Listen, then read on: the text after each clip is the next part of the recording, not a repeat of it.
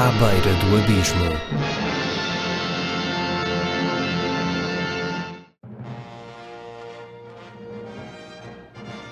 O convidado de hoje do À Beira do Abismo é Lauro António. Ele é realizador de cinema, fez, por exemplo, o Manhã Submersa, que talvez é o filme português que mais perto esteve de estar nomeado ao Oscar Melhor Filme Estrangeiro. Uh, e o Warren Beatty teve um papel nesse processo, como falamos às tantas na entrevista. E além disso, também o Lauro António também é conhecido por ser um, um dos críticos de cinema uh, há mais tempo em atividade em Portugal, esteve envolvido em vários jornais e hoje em dia mantém uma relação intensa com as redes sociais, tem blog, Instagram e Facebook e vai fazendo vários ciclos de cinema em vários pontos do país. Também falamos sobre isso aqui. Basicamente foi uma conversa sobre filmes, filmes recentes, filmes não recentes, uh, o cinema agora e o cinema antes, o movimento Me Too, várias coisas. E, e esta conversa foi gravada no Vavá, o mítico Vavá, que é o, o café no prédio mítico do, que aparece no filme Verdes Anos e que ficou, por causa disso, como um símbolo do novo cinema português. E é o prédio onde o Lauro António vive. E no Vavá, o Lauro António também, de vez em quando, fazia umas sessões especiais, que era o Vavá Adiante, que eram jantares com convidados, que eram organizados por ele. E eu agradeço muito ao Lauro António a oportunidade, foi muito bom falarmos uh, abertamente sobre vários temas. Eu peço desculpa se o som não é perfeito, uh, creio que já ouvi pior e, e, mesmo neste podcast já ouvi pior. Mesmo assim, eu percebo que possa ser um pouco incomodativo ouvir ao longe pratos e, e ao lado, se calhar, duas senhoras a falar demasiado alto sem perceberem que eu estava com um gravador apontado para a frente para o Lauro António para, para conseguir captar o que ele estava a dizer, mas eu acho que no fundo consegue-se perceber muito bem a entrevista e sejamos sinceros, hoje em dia fazem-se muitos podcasts com telemóvel ou com som uh, muito pior do que este e as pessoas ouvem na mesma, portanto sei que pode haver ruído, mas percebe-se o que ele está a dizer. E por isso espero que gostem, uh, foi uma longa conversa e fiquem então aqui com a minha pseudo-entrevista com o Lauro António.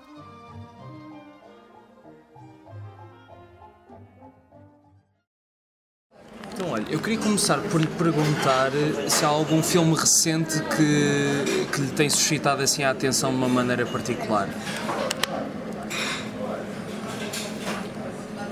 Ora bem, recentes, recentes, recentes. Eh, fundamentalmente são aqueles que estiveram nos Oscars, que foram os que. aqueles que eu me lembro melhor que tenho. Eh, eu tenho andado ultimamente um pouco arredado das estreias, Sim. porque estou muito mais virado para cinema clássico nesta altura por causa de coisas que estou a fazer. Sim. Eh, nomeadamente as, as masterclasses. Exatamente. E como tenho neste momento três masterclasses a funcionar, eh, estou muito virado mais para esse, para esse lado. São mais filmes eh, mais clássicos, mas vou acompanhando na medida do possível eh, a atualidade, não com, com a intensidade com, com que via antigamente, porque antigamente eu praticamente via tudo que se estreava em, em, em, Lisboa. Sim. Uh, agora não, também por uma questão de opção, porque acho que os os filmes estão muito menos interessantes do que eram antigamente.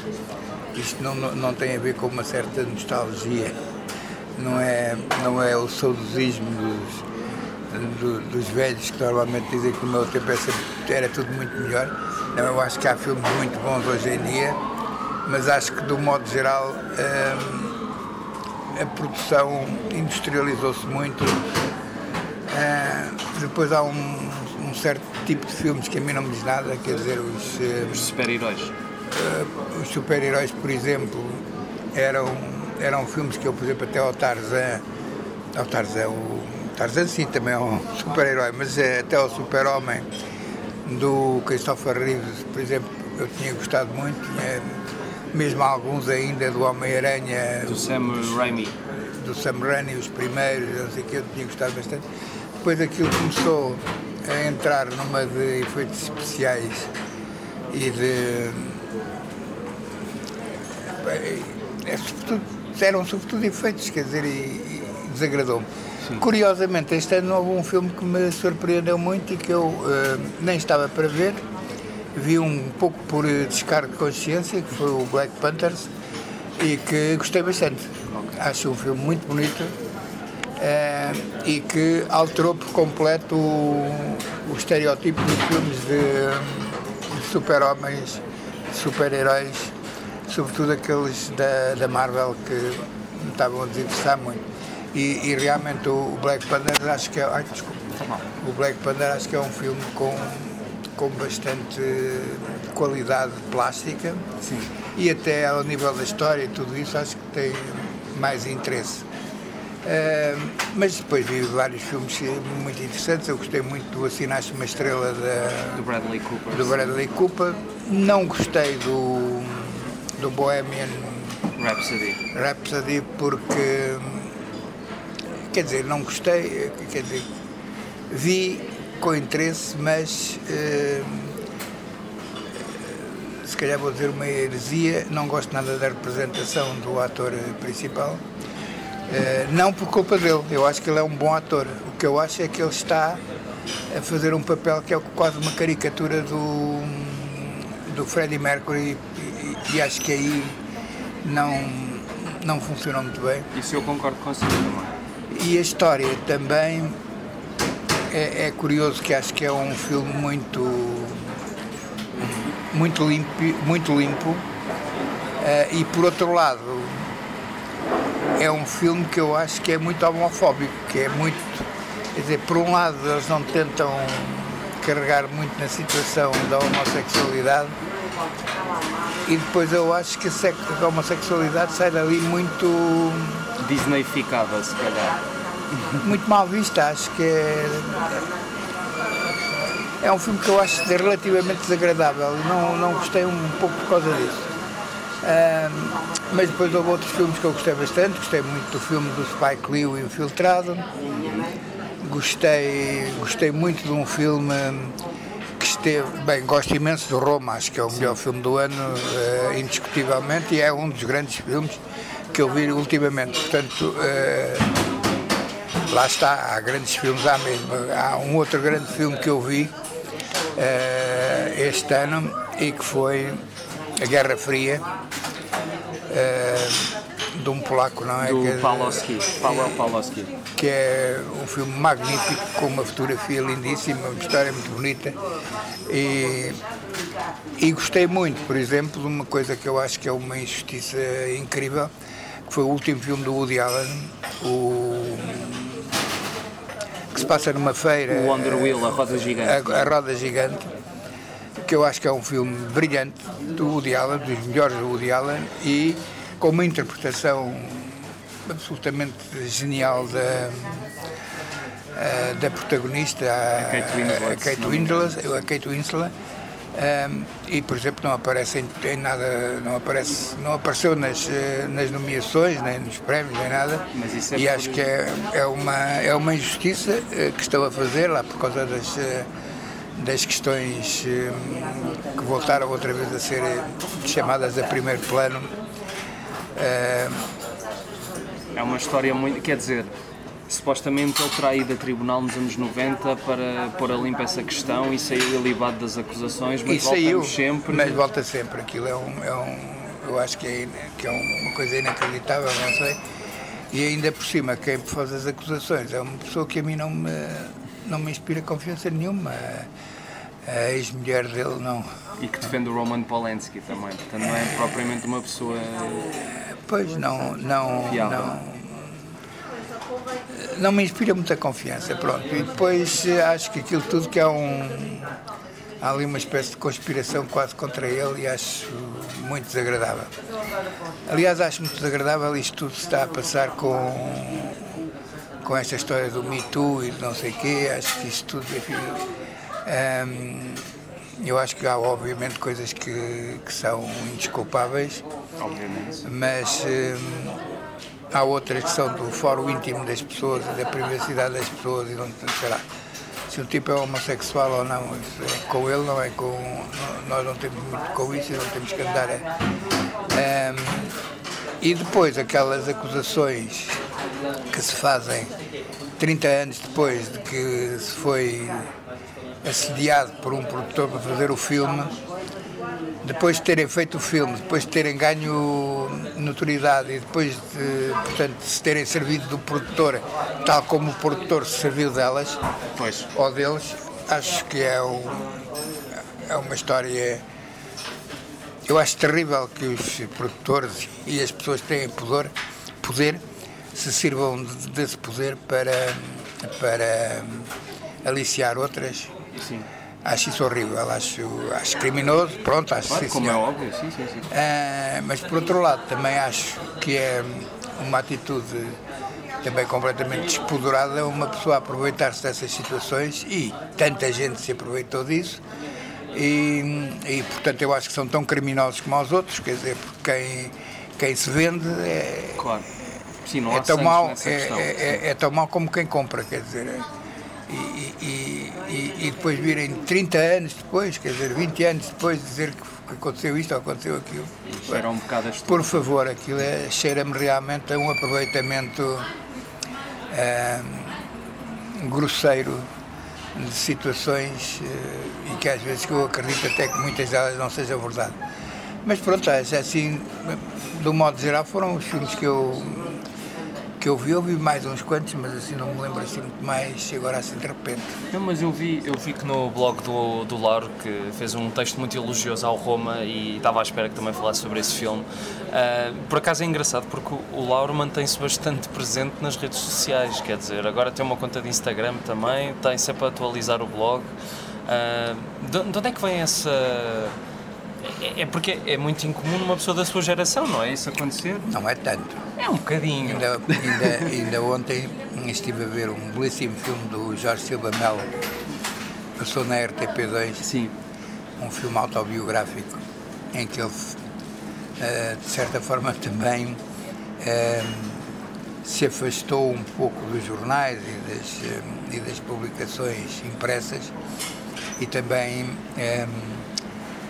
de certa forma, se refugiou ou ou optou pelos, eh, pelo Facebook e pelas, eh, e pelas redes sociais. Eh, no- no meu caso foi para já quase não há jornais. Pois. Depois há muitos jornais que não me agrada nada estar a escrever neles. Depois há,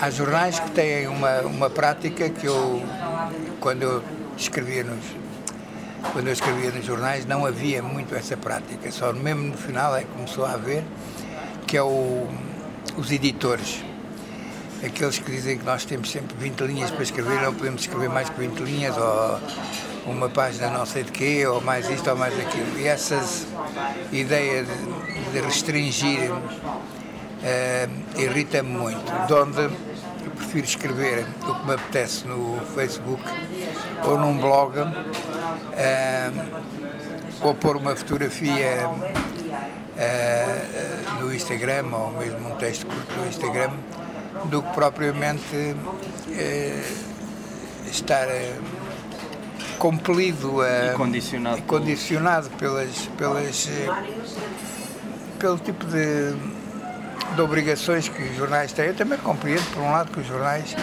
tenham algumas obrigações desse género, mas eh, o curioso é que é sempre nas artes e nas crónicas e nas críticas e não sei o que é que eles cortam mais e não nos fé diversos, o tipo que matou a mulher ou a mulher que matou o marido. Hum, isso aí já têm duas páginas à vontade para poderem explorar. E este tipo de jornalismo desagrada-me bastante, de onde é um bocado por isso que eu tenho mais ido para os. hum, E depois dá-me um certo, dá-me um certo gozo, efetivamente, ser hum, o meu editor, ou seja, quando me apetece escrever qualquer coisa, escrevo, ponho no ar, já está no ar, as pessoas leem, quem, quem quiser ler, lê, escrevo o que me apetece, se me apetece escrever 10 páginas, escrevo 10 páginas e ponho lá, quem quiser ler, lê, quem não quiser não lê. Há uns que às vezes veem e dizem, ah, escreve coisas tão grandes, pois é, olha, paciência, se não quiser ler, não lê. Eu, aquilo é um espaço meu, É, É e como, pronto. é como escreveu num dos posts a dizer que gostava de fazer textos largamente desenvolvidos em que abusa da atenção e paciência do leitor. Se calhar abuso, mas, eh, mas pronto, é assim. É, cada um é como cada qual, pronto, olha. Mas isso talvez tenha a ver mais com o facto das pessoas não, não terem assim, muitos hábitos de leitura, não? Pois, mas isso, é um, isso, isso, por exemplo, é uma das questões que eu acho que são que agrava hoje em dia. As pessoas preferem, mesmo ao nível do jornalismo, por isso é que um jornal como o Correio da Manhã vende muito mais do que os outros. Porquê? Porque tem notícias muito pequeninas, além de explorar um certo tipo de sensacionalismo, além de tudo mais, reduz as, as notícias a um quase a um cabeçalho Sim. e a uma e a um tipo de notícias com 20 linhas Exatamente. e, e portanto não desenvolvem eh, grandemente o, o que poderia ser desenvolvido e que, e que muitas vezes se justifica. E eu isso acho que é uma que é uma minoridade em relação ao leitor, é tratar o leitor de uma forma menor, eh, que aliás é uma forma que o leitor gosta porque é mais fácil, facilita-lhe a vida. E, e portanto até de certa forma o que eu faço é contrariar isso mesmo, quer dizer, ahm, pondo em risco que as pessoas se interessem menos por aquilo que eu escrevo. Paciência, quem, quem estiver interessado interessa-se, quem não estiver interessado, olha, põe de lado, como se costuma, é como se costuma dizer. Sim. Um, há bocado estava a falar do, do Roma, que é uma produção da Netflix, e eu não quero falar explicitamente da questão do streaming, mas eu, eu usei a Netflix durante um mês e uma coisa que me incomodou muito foi não haverem filmes anteriores a 1990 ou 1985 no seu catálogo. E, e eu sinto que é uma questão também um bocado da minha geração, porque eu, por exemplo, tenho amigos se eu falar de um filme, de um filme de 2002, já é um filme muito antigo. Co- o, o, o Lauro, nas várias palestras que faz e nas várias masterclasses que faz, ahm, sente que é mais fácil ou mais difícil chegar os, chegar, fazer chegar o cinema clássico a, a uma geração como a minha, por exemplo? É muito mais difícil, não sei, não sei, bem- não sei muito bem porque o meu problema é quase a impossibilidade de chegar. Ou seja, eu estou a fazer, por exemplo, nesta altura estou a fazer três masterclasses, uma em Setúbal, que é sobre o ator, uma em, em Oeiras, que são os filmes que eu amo e que vai na segunda temporada já, Exatamente. e uma em Vila Franca de Xira sobre o cinema italiano dos anos 60, 70, um, a que eu chamo um novo realismo.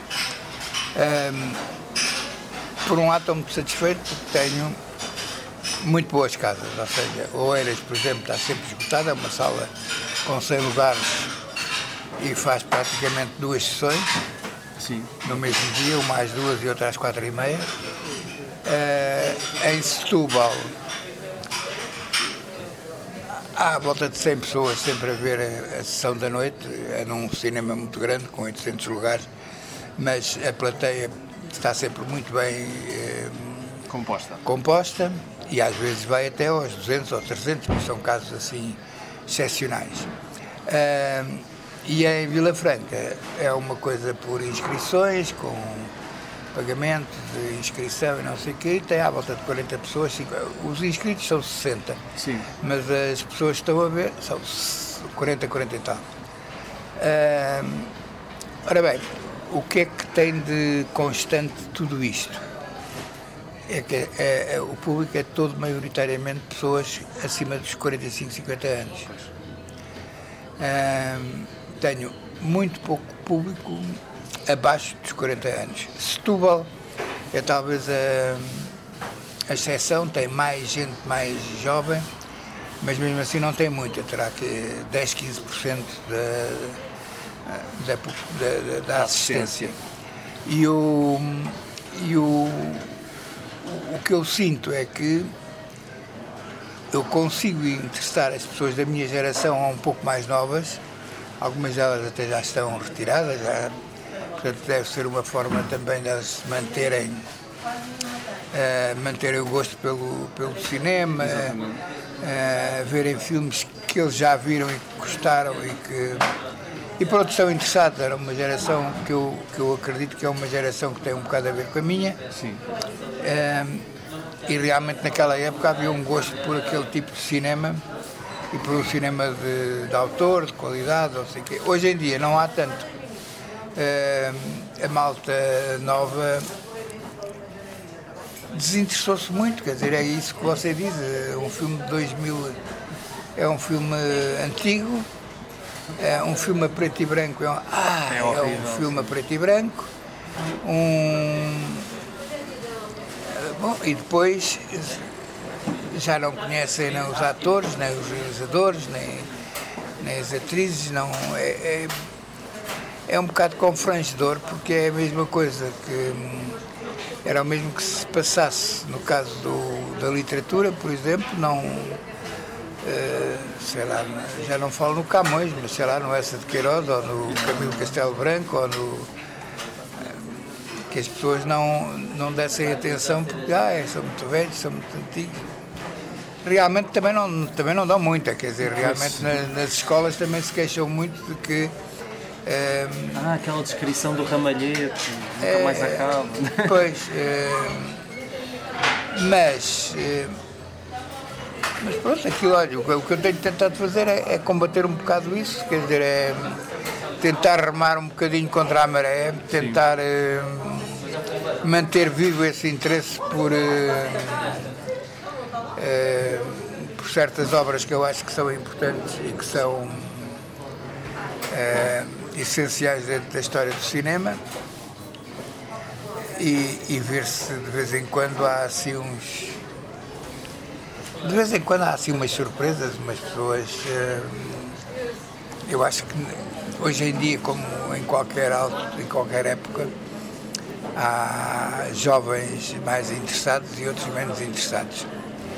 É, eu acho que no meu tempo havia mais gente interessada, o que é um, um bocado estranho, porque era um tempo com censura, com muitas dificuldades e eu acho que isso espevitava as pessoas.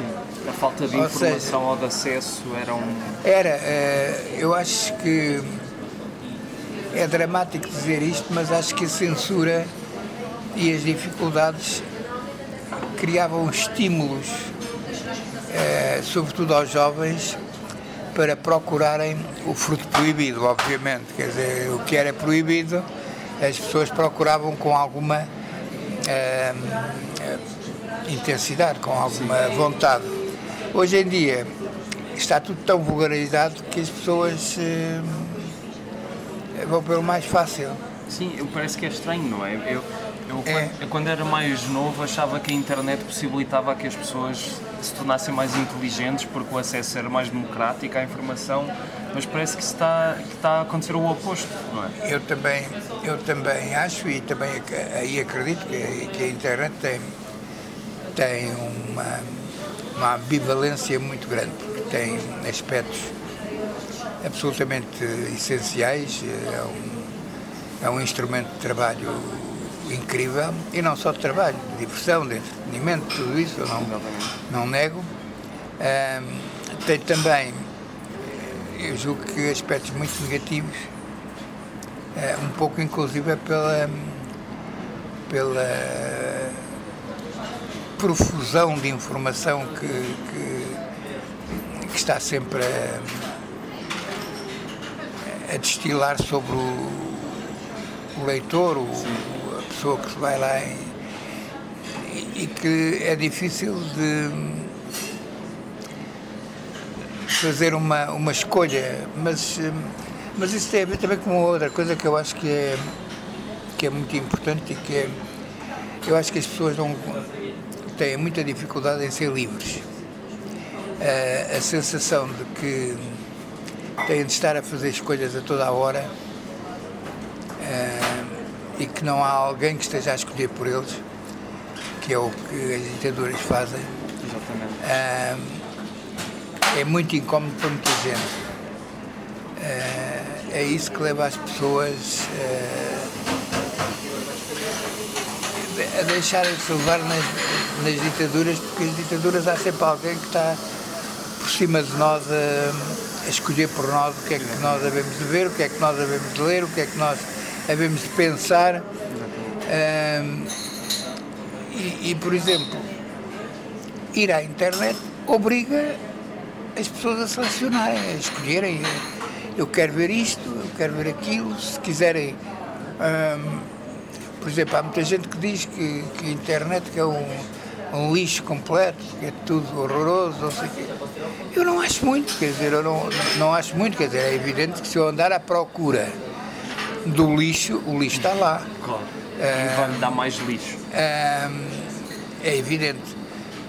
Mas, sei lá, eu tenho os meus blogs, tenho os meus. o Facebook, tenho o Instagram, tenho as pessoas mais. Normalmente aceito toda a gente, toda a gente, atendendo a que enfim, sou uma figura pública, portanto as pessoas querem às vezes ver o que é que eu penso e não sei o quê. Sim. E eu aceito qualquer pessoa, não, não, não faço restrição nenhuma, só faço a restrição que eles fazem, 5 mil não posso, não posso ter mais, mais amigos que 5 mil, tenho 5 mil para aí há, há 10 anos. É, lá vou substituir uns e de vez em quando há dois ou três que saem ou desaparecem, ok, eu meto outros tenho mil e tal que querem entrar e que eu não consigo fazer entrar. Já tentei fazer uma, uma um Facebook eh, alternativo que fosse o Lauro António 2 para ver se as pessoas iam para lá, mas não vai muito, quer dizer, é engraçado que as pessoas não. Não, não confiam não, muito no 2, não é? Não, não confio. Eu, e, e, ainda bem porque eu também não tenho muita paciência para aturar, para atualizar dois ao mesmo tempo. Como eu não atualizava tanto o 2, eles começaram a não ir muito ao 2. Uh, aquilo que, que eu acho é que realmente a internet obriga a uma escolha. Sim. Uh, uh, impõe que a pessoa, mas como tudo na vida, quer dizer, nós temos que escolher sempre, quer dizer, escolher os filmes que vamos ver, escolher os livros que vamos uh, ler, escolher uh, as companhias que temos, um, o jornal que lemos. e é evidente que ao fazer estas escolhas estamos a exercer aquilo que é a liberdade, que é a nossa liberdade. Esta, esta liberdade é uma coisa que realmente para muita gente é, é difícil. Aliás, não dá valor também.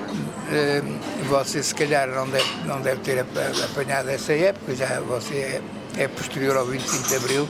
Muito posterior. Mas antes, é muito posterior. É, antes do 25 de Abril,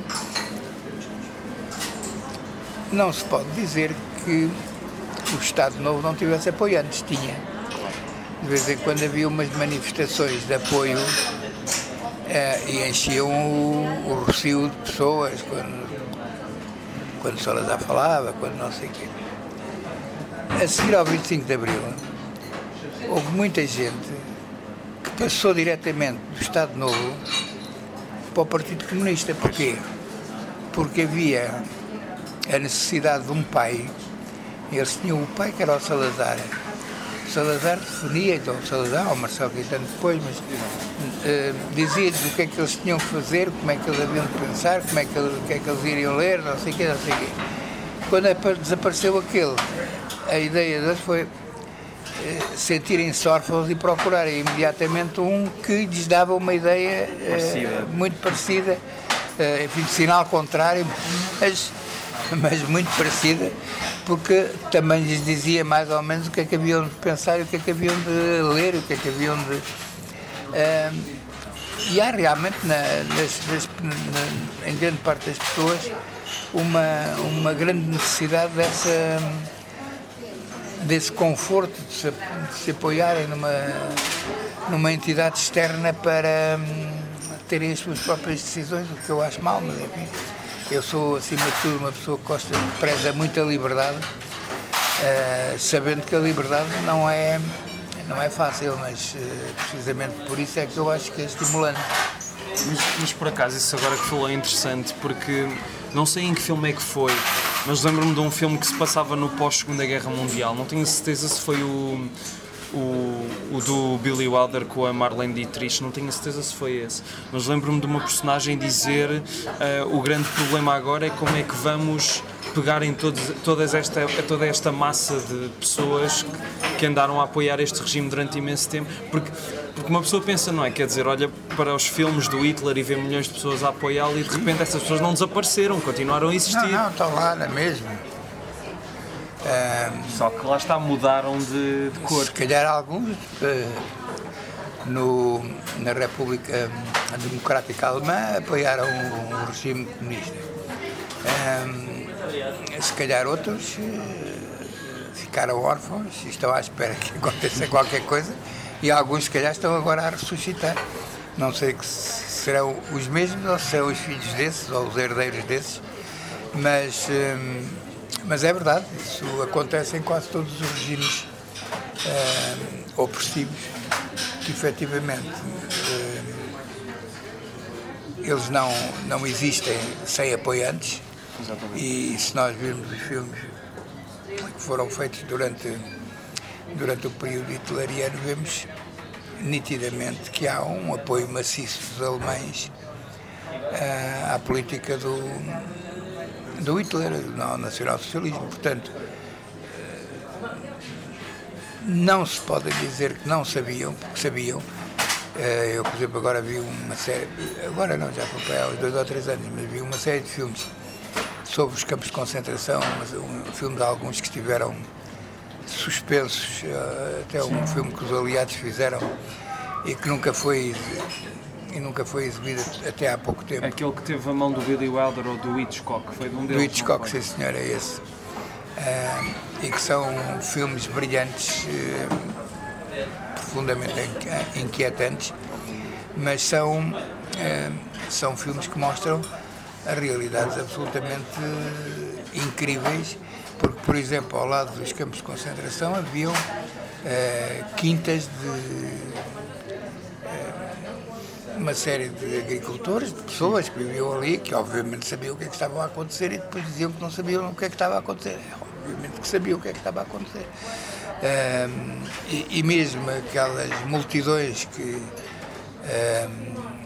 por exemplo, no filme do Ettore Escola, O Dia Inesquecível. Sim quando Hitler é recebido pelo Mussolini em Itália, a Itália faz uma recepção absolutamente apoteótica e praticamente Roma fica deserta. Deserta não, fica, fica toda nas, nas ruas em que o Hitler vai passar. portanto, há mesmo um apoio das populações à, ao regime.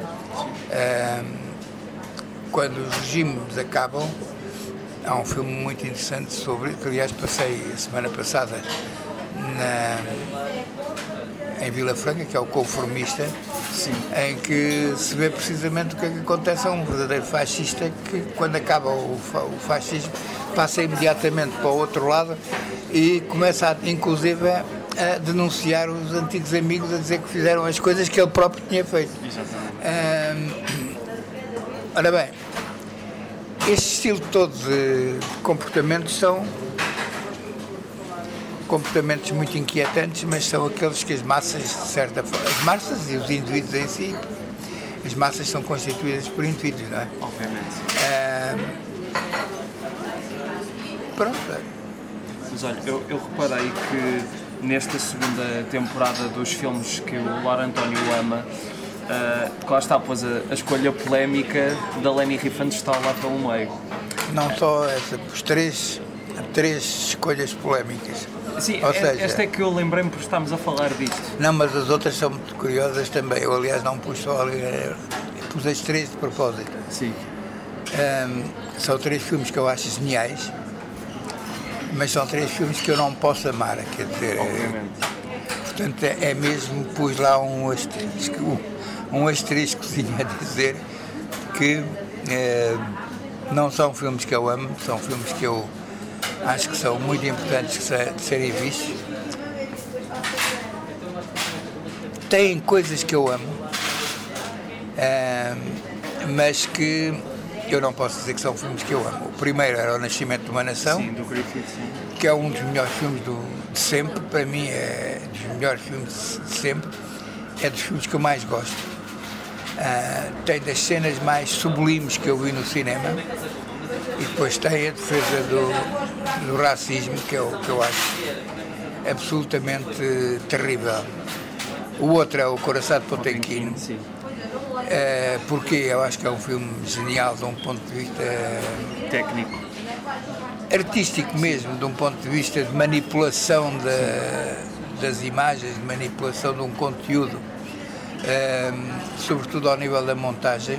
Acho que é um filme que tem uma importância decisiva na história do cinema, mas por outro lado é um filme que parte de um regime que eh, advoga uma, uma ditadura, uma ditadura do proletariado, seja ela qual for, para mim umas ditaduras são, são todas iguais. E, e depois ainda tem outra coisa, é que algumas das qualidades do filme, do filme eh, vieram-se também a revelar alguns defeitos, porque a manipulação das imagens que ele tem, ou seja, a orientação que ele dá ao filme, eu isso não acredito que não haja filmes que não sejam manipulados, todos eles são manipulados. E até, o, às vezes, eu acho que os mais graves são aqueles que dizem que não são manipulados, quer dizer, que é os, os Straubs e os outros que dizem que, que fazem filmes que não são, não têm manipulação nenhuma, não têm.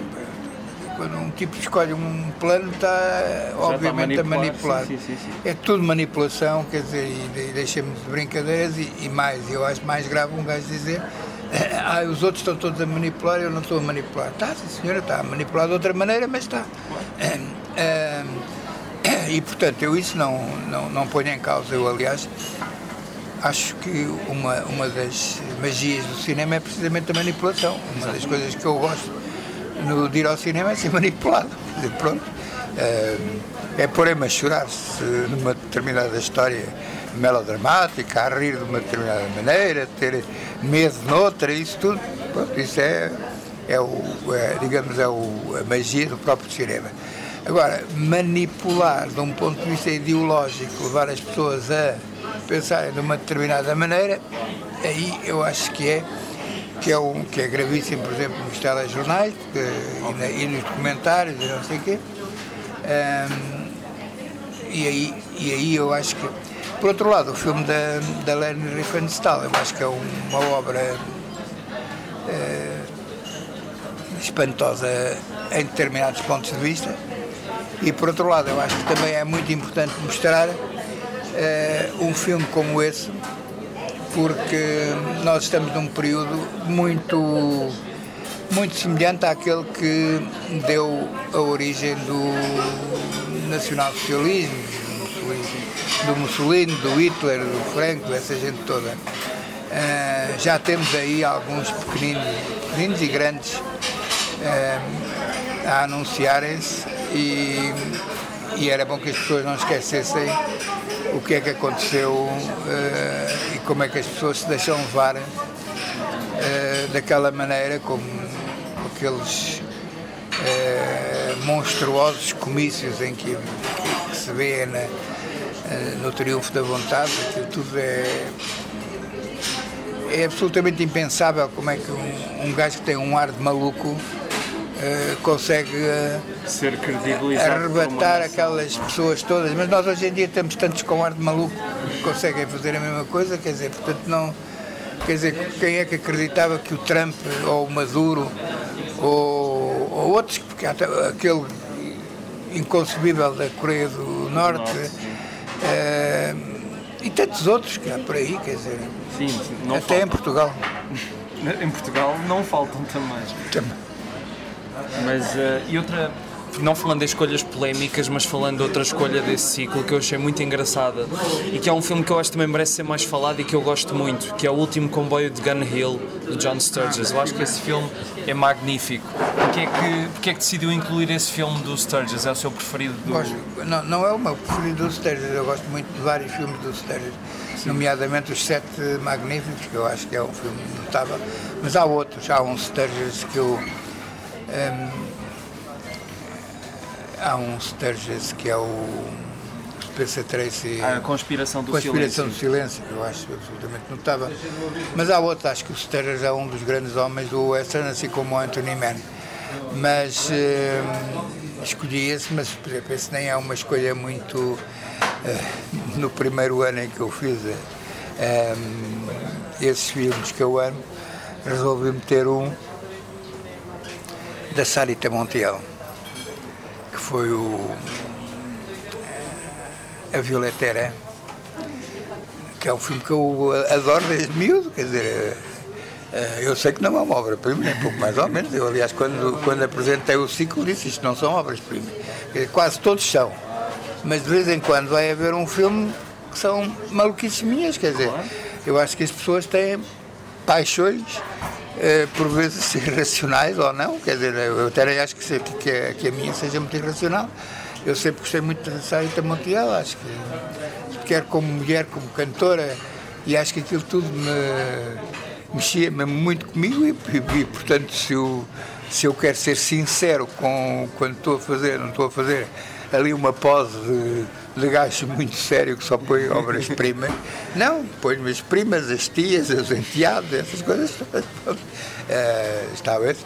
Por exemplo, outro, outro filme que eu meti no, no, no meu ciclo primeiro foi um, um filme soviético eh, dos primeiros anos da logo a seguir à Revolução, 1920 ou o que é, As aventuras. as aventuras do Sr. West no país dos bolcheviques.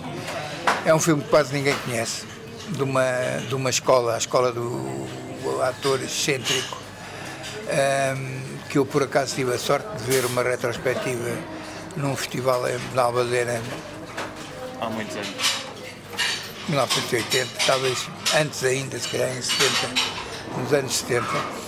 Bem, aquele filme eu achei uma delícia, era um filme, era um burlesco, um burlesco americano, completamente, como se fosse um Bucha Estica, um Harold Lloyd, um... portanto, era a receita toda do burlesco adaptada ao contrário, pronto. Sim. Eh, os russos eram todos porreiros, o americano era um estúpido, que depois é convertido aos, aos valores soviéticos. Ahm, mas é um filme que eu acho engraçadíssimo, não tem nada de obra-prima, é um filme que hum, tem muitas irregularidades, eh, é feito com muito poucos, hum, com muitos poucos meios, mas tem uma imaginação completamente delirante.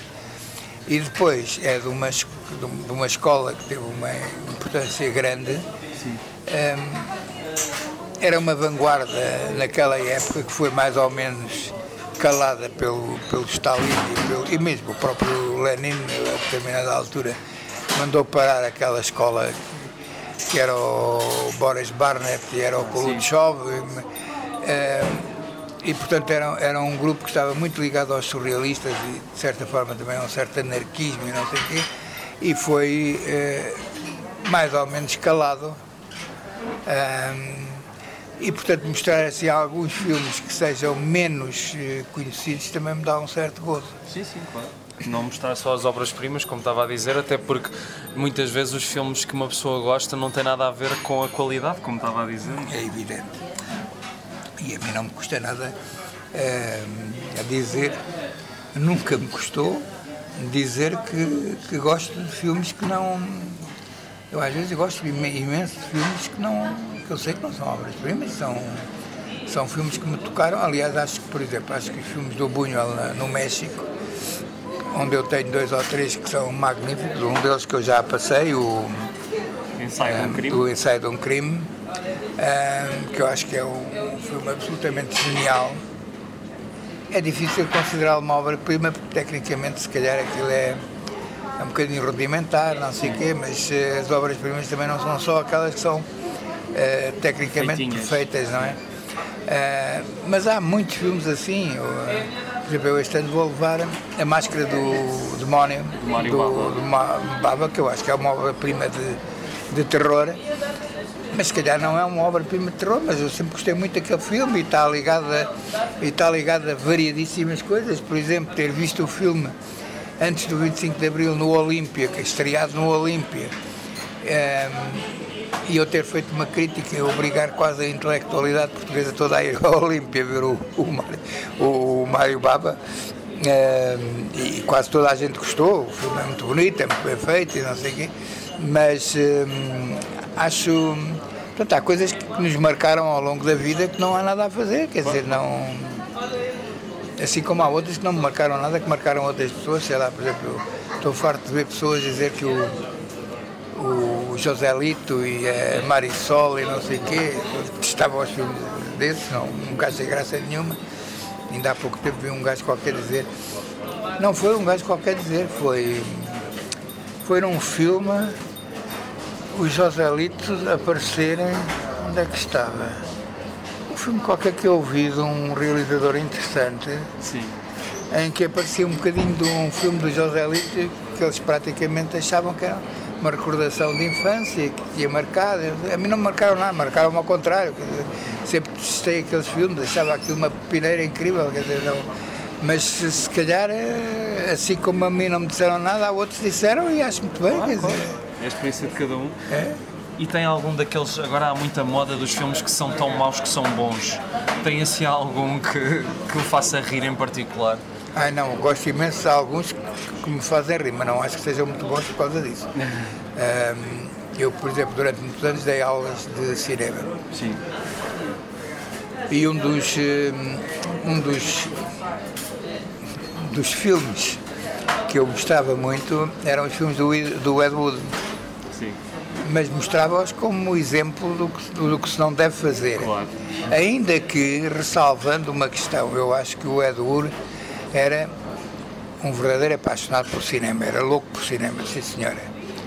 Mas quer dizer, o facto de ele ser louco por cinema não me, vai, não, não me leva a dizer que ele é um gênio, um, eh, ou que seja o Orson Welles, não sei de que, como eu já o ouvi dizer, que era o, o Orson... Citizen Kane dos filmes maus, para Sim, aí, não? para aí, mais ou menos. Ora bem, uh, não, eu acho que é muito mau, uh, tenho uma certa simpatia pela personagem, assim como tenho uma certa simpatia pelo Bela Lugosi que ele, maltratou, que ele maltratou no, no, nos filmes e não sei o quê, mas, uh, mas acho que são, são maus filmes, por quem, por quem eu até posso ter uma certa ternura, Sim. mas uh, continuam a ser maus filmes, quer dizer, e não vou pô-los nos, nos, nos, nos filmes que eu amo, não. Poderia, poderia ser. Mas pronto, lá está, são os exemplos de. Não, mas aí há, há, há terríveis. Eu, eu, aliás, durante Agora, durante, agora nos últimos tempos, nos últimos pá, 20 anos, não, não sou um apaixonado por filmes de terror. Sim. Mas era. Eh, até para aos anos 80, 90, era um apaixonado por filmes de terror, havia quase tudo. Era um frequentador eh, assíduo, fui durante 17 anos ou mais ao, ao Fantástico Porto. Uh, quis fazer um filme de terror, inclusive, o Drácula em Lisboa que era um pouco nessa linha do, do terror gótico. Sim. Era a história de um realizador alemão que vinha a Portugal apresentar um filme uh, e que depois começavam a aparecer uma série de crimes durante um festival de cinema de terror que era no São Luís. Uh, era um, eu julgo que era um filme muito engraçado, até porque no final o Drácula morria com um cravo de Santo António pregado no, espetado no coração. Portanto, em vez da estaca tradicional, seria um, um cravo de Santo António na, durante as marchas de Lisboa. Um, eu julgo que poderia ser um filme muito, muito divertido, mas era, era, uma, era um estilo de filme que eu, que, eu, que eu gostava muito. E que eu ia muito ao Fantástico Porto e uma das coisas que às vezes me dizem, ah, então, filmes de terror, gosto quase sempre, porque ou são bons e eu gosto, ou são maus e eu divirto-me imenso. E, e, realmente os, há certos filmes que são uh, muito mauzinhos, mas que são muito divertidos, quer dizer, a gente vê com um certo agrado, porque pronto, é, é, é um outro tipo de, de fruição cinematográfica. É, uma coisa é um tipo ver é, os Dráculas ou os Frankensteins do, da Universal ou da Hammer ou não sei o quê, outra coisa é ver, é, é, sei lá, uma série de filmes é, muito menores, muito. muito mal feitos, uh, série Z às vezes e coisas assim, mas que são, mas que são muito divertidos, pronto. Uh, a partir de uma certa altura houve uma. O terror descambou no gore, no, num terror. Uh, Fácil.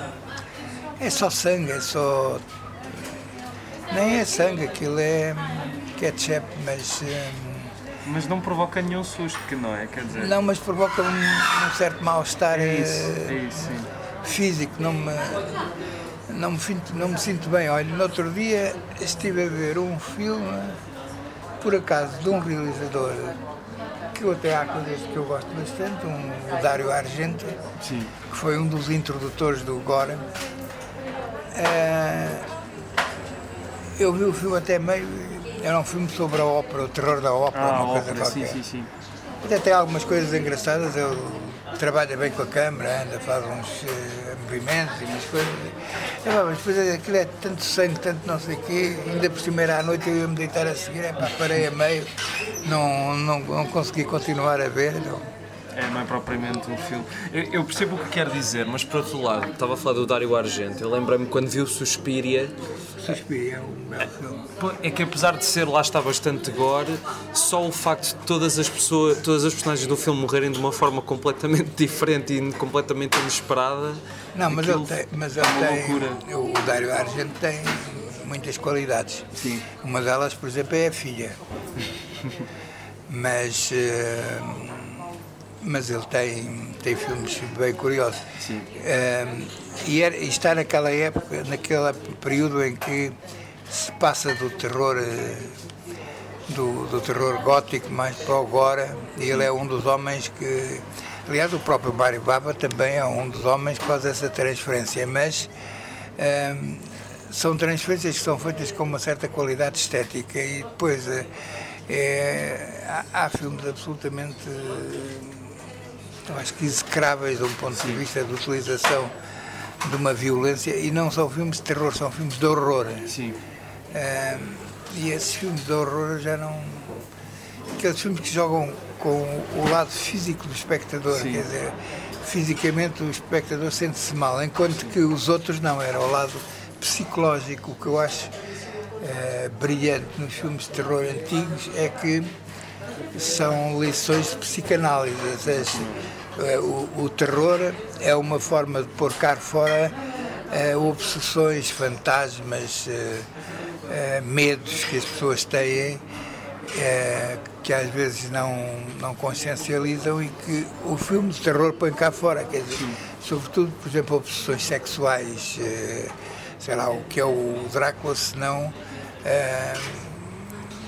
um libertador de, de pulsões sexuais.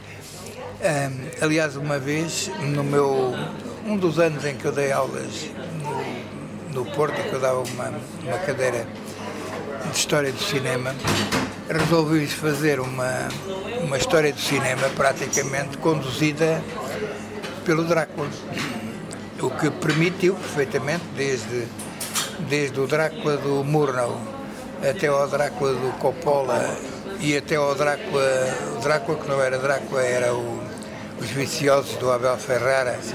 Um, o Drácula vai acompanhando a história, a evolução estética do cinema, vai acompanhando o expressionismo, uh, o classicismo americano, uh, Inglaterra, uh, depois o, o, a nova vaga com o Coppola, depois as obsessões, inclusive as questões, sei lá, por exemplo, a Inglaterra é o flower power, os movimentos de libertação das mulheres começam a aparecer, as vampiras de Drácula começam a aparecer, as uh, servas de Drácula, as não sei quê, as não sei quê, portanto uh, a mulher começa a ter um papel que nunca tinha tido e começa a, e há nitidamente um, um prazer das mulheres quando são mordidas, quer dizer, aquilo começa a ser. Hum, antigamente não, as mulheres. Eram subjugadas. Eram, mas. No do Bela Lugosi. Era, era, era sempre tudo muito. Limpinho. É, não era tão limpinho assim, era muito ambíguo, mas de qualquer das maneiras, a partir, por exemplo, do, dos filmes de Terence Fisher, eh, aí já não há ambiguidade nenhuma, as senhoras entregam-se. Uh, e depois, por exemplo, com o filme do Ferrara, uh, até já há a questão da, da SIDA. O, o, vampiro é um, elemento que traz a SIDA, não é? Quer dizer, e depois este, esta nova geração de vampiros que apareceu aí nos anos 2000, ou que é? o Crepúsculo. Os Crepúsculos e não sei o quê, que são uh, uns vampiros completamente diferentes, que até são bonzinhos e que são mais ou menos abordados, uh, que andam. E, e, que é um outro estilo de, de, de vampiro que tem a ver também com a. sociologicamente são importantes de ser, de ser analisados. Eu acho muito interessante e até de um ponto de vista eh, estético, a evolução é, é muito curiosa. Mas o que é engraçado de facto é que parece que são os filmes de terror dito psicológico que envelhecem muito melhor. É por alguma razão que quase 60 anos depois da estreia do Psico continua a fazer. Eu lembro que a primeira vez que vi o, o Psico quase que não conseguia adormecer, porque de facto aquilo ainda tem bastante pois. impacto quando se descobre a mãe do, do Norman Bates, aquilo é das coisas que me vai ficar sempre marcada na. Pois. Não, mas quer dizer, mas isso tem a ver também com os filmes que são feitos por, por realizadores importantes. Eh, marcam, os outros não marcam, quer dizer. Eh, Sim. E o, que é que, e o que é que eu acho que há de diferente entre um e outro? É que é a própria personalidade do realizador que marca os filmes. Quer dizer, o, o que é que faz um filme ser original em relação ao outro? Até podem ser as mesmas histórias, mas um tem uma personalidade e uma originalidade que o torna completamente diferente e os outros são produtos mais ou menos banais, banais como uh, industriais, quer dizer, são eh, reproduzem-se uns aos outros e não há uma grande diferença, enquanto que há uns que realmente têm essa, têm essa diferença e isso é a força de. É, é força do gênio, quer dizer, que não é só nos realizadores, também acontece nos atores. Os atores, às vezes, atores que, que, são geniais em filmes medíocres marcam os filmes. E salvam Será, os filmes. Eh, completamente, por exemplo, eu, há um ator que eu acho absolutamente genial, que é o Totó. O Totó que fez quase sempre maus filmes. E até quando fez bons filmes, fez maus filmes, porque será um filme. Um dos piores filmes do, do, do Totó para mim é o. Uh, onde está a liberdade do Rossellini, que o Totó não tem graça nenhuma. Uh, precisamente porque não teve a liberdade de ser o Totó, enquanto que os maus realizadores, ou os, os davam-lhe a liberdade, davam-lhe a liberdade dele poder expandir-se. Ele é um, um, ator absolutamente notável que salva qualquer filme, não é? Exato. E acontece com outros atores. Uh, sei lá, outro dia vi um filme do Cantinflas, uh, que também era um ator, eu acho que era um belíssimo ator. O Chaplin dizia que era o maior cómico de sempre, mas vi o Cantinflas no circo, que, não, que eu já não me lembrava, mandei vir. e o, o filme é fraquinho, pronto, é aqueles filmes do Miguel Delgado, que, é, que eram todos realizados pelo mesmo, mas ele é, ele é brilhante, quer dizer, realmente salva uma série de situações. É como quando os irmãos Marx também, não é a mesma coisa. Aliás, até vi que, que pôs A Noite na Ópera. É o filme que gosta mais deles ou foi uma escolha? Eu, por acaso, gosto mais dos Grandes Aldrabões, do, do Daxu. A mim é o filme que eu gosto mais deles, porque é assim Sabe, mais... Uh, eu faço aquelas eh, masterclasses na, em Oeiras há 7 ou 8 anos. Sim. E, portanto, os Grandes Aldrabões já passaram não sei se uma ou duas vezes. Ok. E portanto eu às vezes quando faço as escolhas tenho de fugir um bocadinho. Ah, pensava eu que tinha de fugir um bocadinho porque ah, estes gajos já viram isto, depois não vêm. Por acaso está-me a acontecer o contrário. Ah, eu agora, por exemplo, passei o Casablanca Sim. semana passada, ou coisa assim estava completamente a abarrotar e com pessoas de fora a quererem entrar e não poderem. e eu pus várias vezes a hipótese, é para levar outra vez o Casablanca, eu já levei o Casablanca, pronto. Mas depois eu digo assim, epá, mas é um filme que eu. Desculpa, não faz mal. É um filme que eu gosto tanto, pá, dizer, é realmente um dos, um dos filmes que eu amo. Tenho de o meter memória. Se naquele dia não tiver, se tiver meia casa, paciência. Não. Eu acho que as pessoas gostam muito de repetir os filmes que, gostaram. Uh, portanto, também nesse aspecto estou a ficar um bocadinho mais aliviado para poder escolher outras coisas. É que eu sinto, uh, só falando aqui mais um bocadinho dos irmãos Marx, porque eu sou completamente fã dos irmãos Marx, uh, sinto que lá está, os filmes que eles fizeram primeiro para a Paramount e depois os para a MGM, sinto que apesar de em ambas as fases funcionarem bastante bem por causa deles, sinto é que na MGM perderam um bocadinho a, a anarquia porque se tinham já de se portar um bocadinho melhor, não sei se. Mas eu adoro A Noite na Ópera, acho que é um filme extraordinário também. Não, A Noite na Ópera, o, o Dia das Corridas. O Dia das Corridas, aquele grupo também é muito bom. Mas o. aqueles que é passado na República. Como é que se chama? Os Grandes Aldrabões. Os Grandes é? Aldrabões, sim. O Dexup, não é? Sim. Esse é magnífico, mas há outros também. O, o, da Universidade também o Horse, Horse Feathers. É, é, e há o do Armazém também, que é muito engraçado. Eles são todos muito bons. Sim, são. Era um grupo de facto extraordinário. É. E nós ainda não falamos de uma coisa que é o facto também do. Obviamente, o Lauro António também fez os seus filmes. A maior parte das pessoas conhecem os seus filmes conhecem Manhã Submersa, mas eh, eu constatei há pouco tempo também fez mais outras longas que não, não estão assim disponíveis por alguma razão ou eu por acaso eu tinha curiosidade de as ver e não andam por aí. Não, hum, houve um, o Vestido de Cor de Fogo foi a outra. longas metragens para cinema eu fiz duas.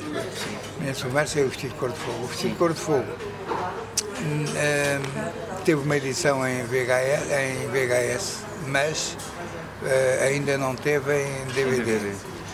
Não teve por várias razões, mas uma das razões foi porque se fez uma transcrição e a transcrição ficou mal.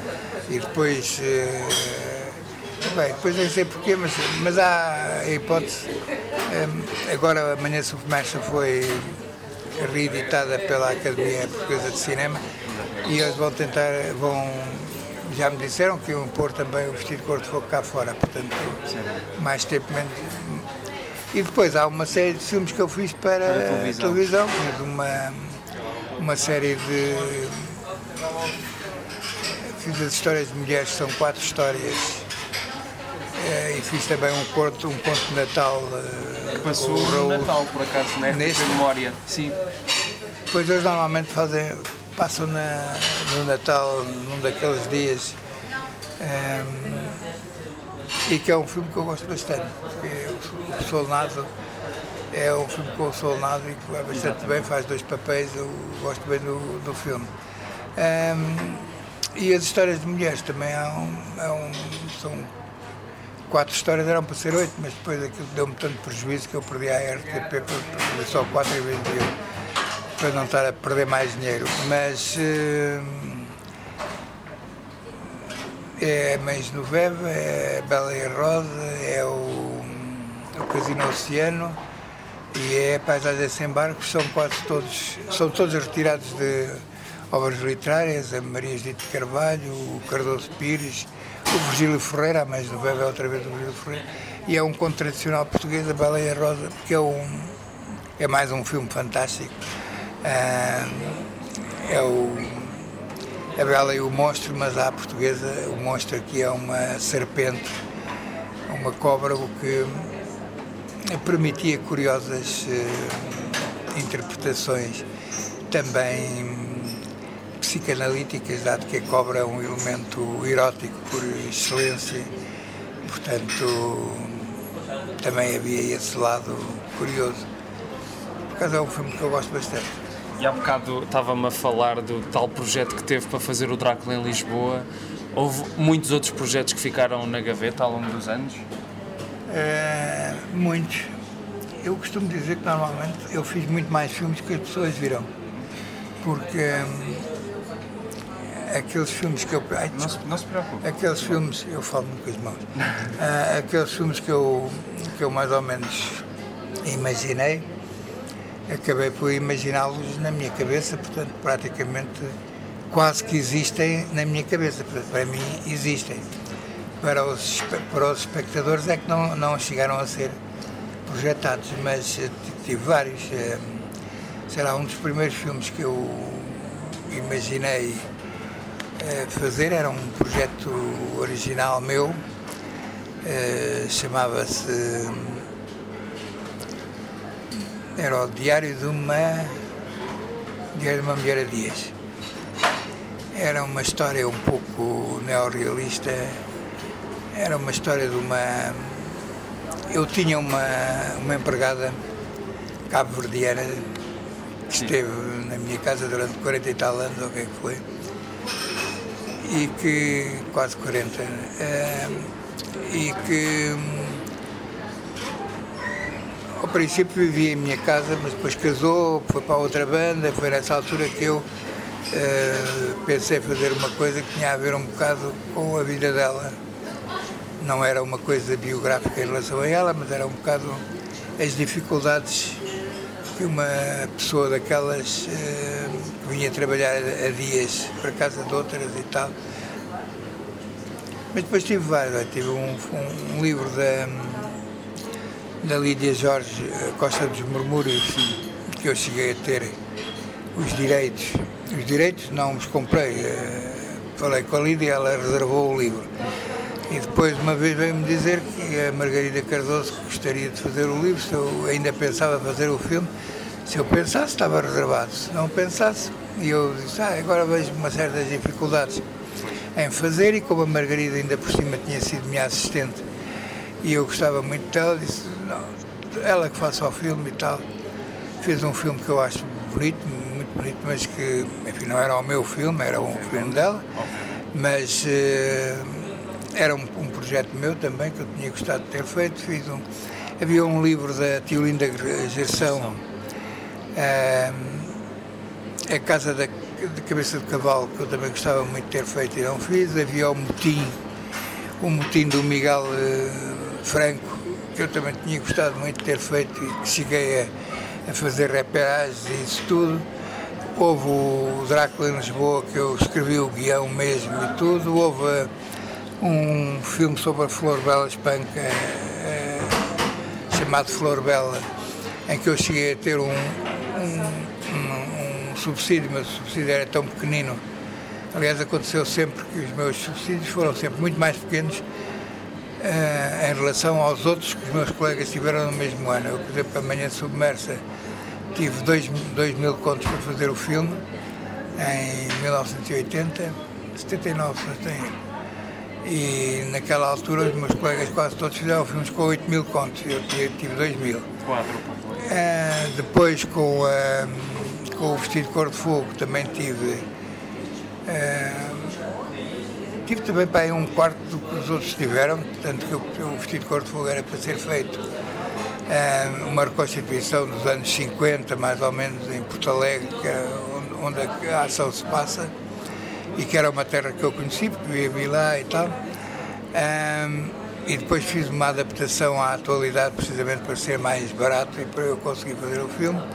A Flor Bela nunca consegui fazer, ainda tentei fazer algumas coproduções, tanto com a Espanha como com o Brasil, mas foram ofertas de produtores que não me agradaram. O espanhol dizia que ah, estou muito interessado em fazer um filme sobre uma poetisa portuguesa que é ninfomaníaca. Ah, não, era bem o meu, não era bem o meu projeto, ah, devia ser mais uma coisa assim para outros realizadores. Ah, Série Z. E, e o brasileiro, queria impor-me uma atriz brasileira não. para fazer de, de Flor, Bela. Flor Bela. Eu também tinha uma portuguesa já uh, palavrada e também não, não, não foi para a frente. Um, e depois há, houve outros, uh, outros projetos ainda. Um, muitos projetos ainda hoje em dia tenho um ou outro, mas. Acha que vão. É, é, um, é um bocado, quer dizer. Não sei como dizer isto, mas uh, aquilo que o Larmo está a dizer aconteceu com muitos realizadores portugueses, não é? Parece que há uma sina que que muitos realizadores fiquem com tantos projetos na gaveta, não é? Pois, acho que sim, acho que eles ficam com muitos na gaveta e há outros que fazem demais. Pois. Ah, porque também há quem esteja a trabalhar hum, ininterruptamente e às vezes sem grandes eh, qualidades, mas enfim, É outra história. outra história. Mas olha, só para acabar, só mais uma coisa. Depois da manhã submersa ter eh, estado, entre aspas, na corrida aos Oscars, esteve na shortlist, não foi? Dos 10 nomeados. Li, pelo que escreveu alguns, que o Warren Beatty teve alguma importância nessa, nesse processo. Ah, voltou alguma vez a falar com o Warren Beatty depois disso? Não.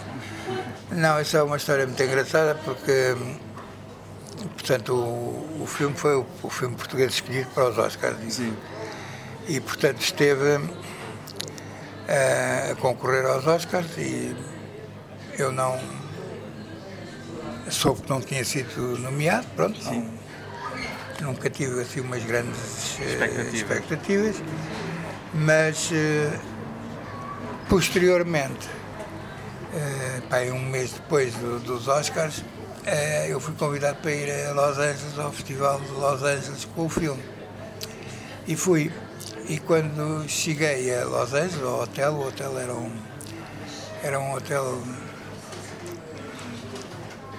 que você vai compreender que é mágico, porque era em Sunset Boulevard. Ok. Quando um tipo entra num, num hotel, chamava-se Hyatt Sunset, eh, e um tipo vai para um hotel em Sunset Boulevard, eh, apresentar um filme em Los Angeles é assim um- Um uma, uma, uma sensação um bocado estranha. Pronto. Eu fui para esse.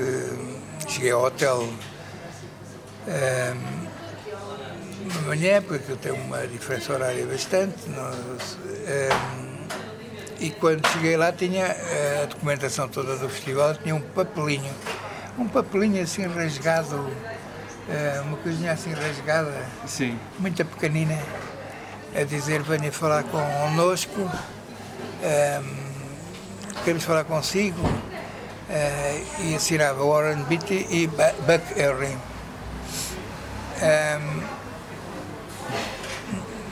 depois de ter chegado ao Sunset Boulevard e receber um, um papelinho daqueles, eh, eu fiquei assim um bocado eh, eh, traumatizado com aquela história. E então, no dia seguinte de manhã, aquilo. eu quando cheguei, aquilo já estava fechado, tudo que eram secretarias e não sei o que, estava tudo já fechado. Sei que fui, deit fui deitar.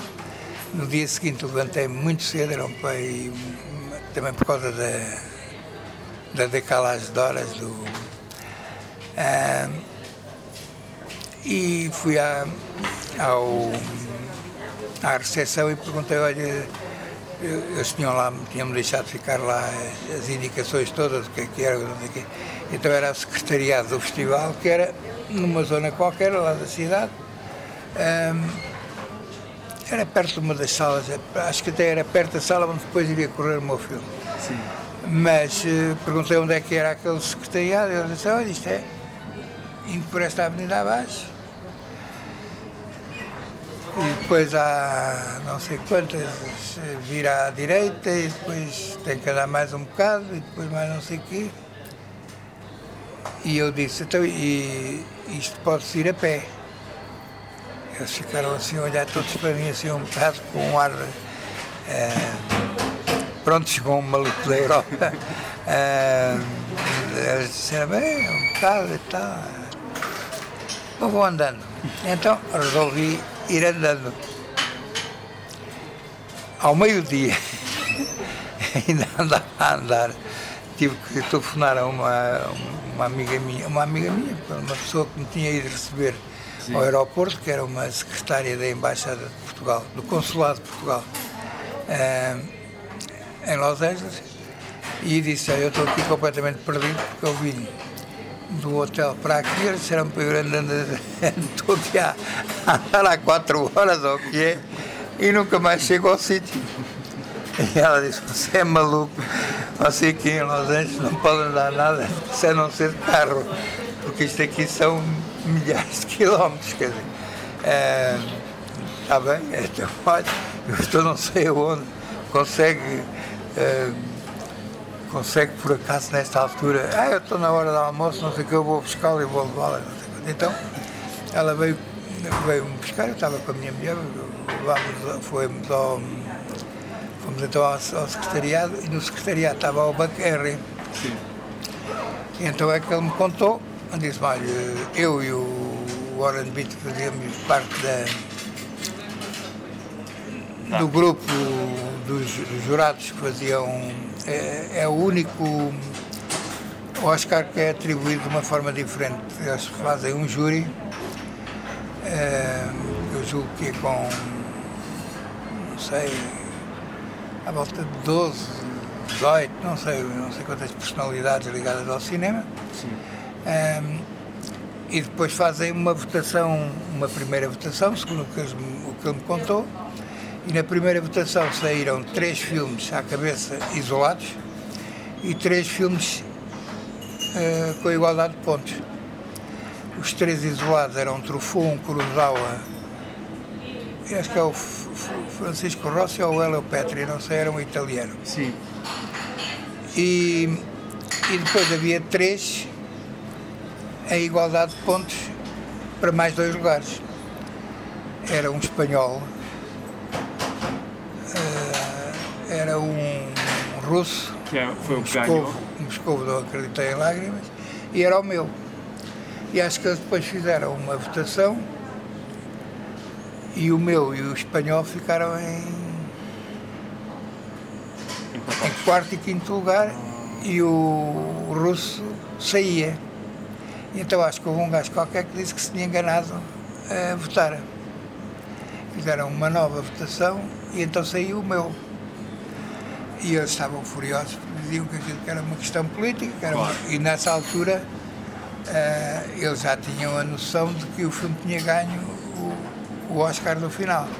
Portanto, que havia mesmo pressões claro. para. Havia mesmo pressões para aquele filme ganha, ir, ao, ir aos Oscars para ganhar. Porque era um filme que tinha alguma crítica ao, ao, regime. ao regime soviético e eles queriam jeito, uh, sublinhar uh, esse aspecto dando-lhe o Oscar, não é? E portanto eu acho que estive mesmo, mesmo, mesmo, pelo menos a ser nomeado, mas acabei por não ser. Mas tive pelo menos o prazer de ter eh, essa conversa. E essa história uh, para contar. E essa história para contar. Depois encontrei o, o Warren Beatty só num dia, numas sessões, uh, nem era do meu filme, foi num filme qualquer em, em que eu vi Uh, e que falámos, mas uh, fui agradecer só a coisa e ele disse, ah sim, tinha gostado muito do seu filme, não sei o quê. Mas havia dois gajos naquela comissão que estavam doidos que o filme fosse nomeado, que era precisamente o Warren Beatty, e sobretudo estavam furiosos porque tinham sido manipulados, quer dizer, eles achavam que estavam a ser manipulados. Começámos a falar de manipulação e acabámos a falar de outra manipulação. É, nós a mesma. Olha, Laura António, muito obrigado. E foi isto, espero que tenham gostado. Não posso garantir qual será o convidado da próxima semana, porque apesar de ter começado já esta temporada com uma antecedência grande e fazer vários episódios antes, ao longo das semanas isso não se foi mantendo e agora já não tenho um episódio de avanço, portanto, eu talvez tenha um episódio já programado para a semana, mas ainda não tenho certeza porque pode ser sempre cancelado até à última da hora, portanto prefiro não estar aqui a dizer. Mas acho que vão gostar, acho que vão gostar. Uh, vão gostar, independentemente de quem seja. Era para ter tido um episódio esta semana, uh, gravado, que seria para a próxima semana, mas não aconteceu, lá está. Tenho já outro marcado, vamos ver o que é que acontece. Depois também tenho aquelas pessoas que, que me obrigam a ir tipo, aos sítios onde vivem e depois ficam muito chateadas se eu não posso ir de manhã apanhar um autocarro para um sítio muito longe e ter com elas e pagar 30 euros no meu bolso. Enfim, isto é outra história envolvendo uma artista que acabou agora de lançar um single, portanto estou a falar demais, não vou falar mais sobre isto. Obrigado por terem ouvido À Beira do Abismo, já sabem onde é que me podem seguir, Facebook, Instagram uh, e, e, e partilhem o podcast na plataforma em que ouçam. Uh, iTunes, Mixcloud, Spotify, YouTube e Castbox. E também já agora eu ando a fazer espetáculos de stand-up comedy. Fiz três nesta semana, segunda, quarta e sexta, em sítios diferentes. A segunda foi em inglês, no Cargo 111. Na quarta fui à Gala da AMI, apresentada pelo Malato. E ontem fui ao Kaiser Rir, uma casa onde já tinha ido e que gosto muito. E para a semana vou estar no Winston, uh, creio que é o Winston... Não, o Pointer, desculpem, é o Pointer, dia 17 e vão haver mais datas depois disso. Vejam no Facebook e no Instagram que eu vou lá pondo assim muito discretamente quando essas coisas acontecem. Está bem? Pronto, olhem, bom fim de semana, bons filmes, always watch good movies, como dizia o Lauro Dérmio, e obrigado por nos terem ouvido. Está bem? Até à próxima. À beira do abismo.